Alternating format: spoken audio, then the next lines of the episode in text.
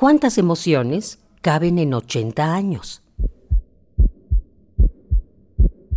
¿Y a ti? ¿Qué recuerdos te trae la música?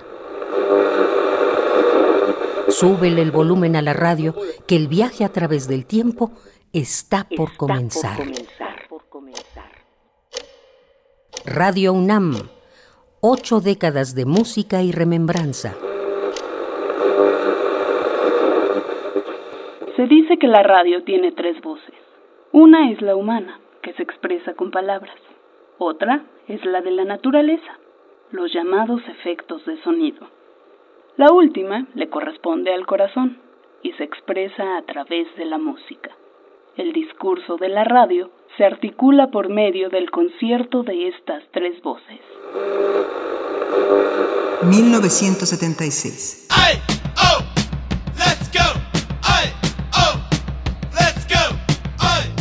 Steve Jobs, Steve Bosniak y Ronald Wayne fundan Apple.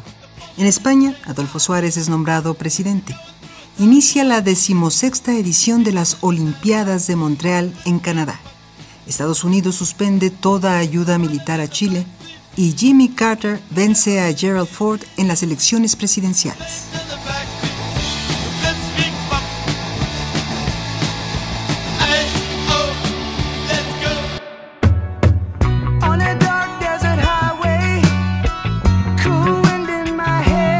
1976.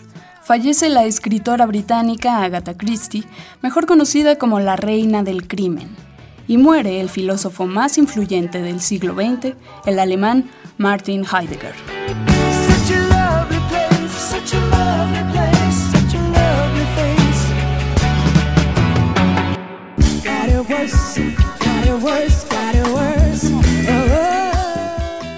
Mil estudiantes realizan una marcha en Sudáfrica y los acontecimientos terminan de manera violenta.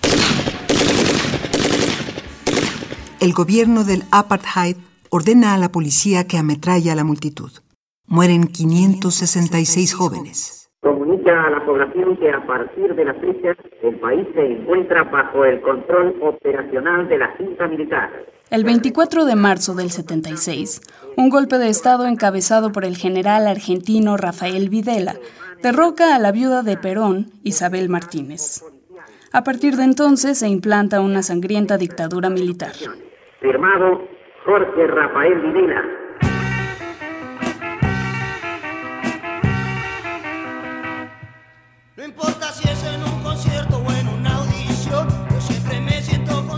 Este año, en México, se crea la Profeco. El presidente Echeverría maniobra para sacar del periódico Excelsior a su director general Julio Scherer y un grupo de periodistas muy crítico con su régimen. En agosto, un comando de la Liga 23 de septiembre intenta secuestrar a Margarita López Portillo, hermana del presidente electo. El grupo no consigue su objetivo. En la Ciudad de México se clausura la penitenciaría Lecumberri, conocida como el Palacio Negro, cuyas instalaciones en la actualidad son la sede del Archivo General de la Nación. El primero de diciembre, José López Portillo toma posesión como presidente de la República.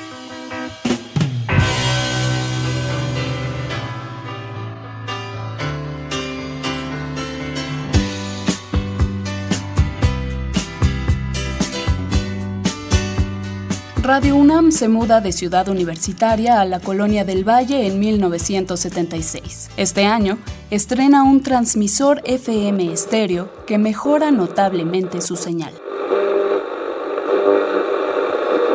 Radio UNAM, ocho décadas de música y remembranza, porque la vida se mide en canciones, historias, instantes.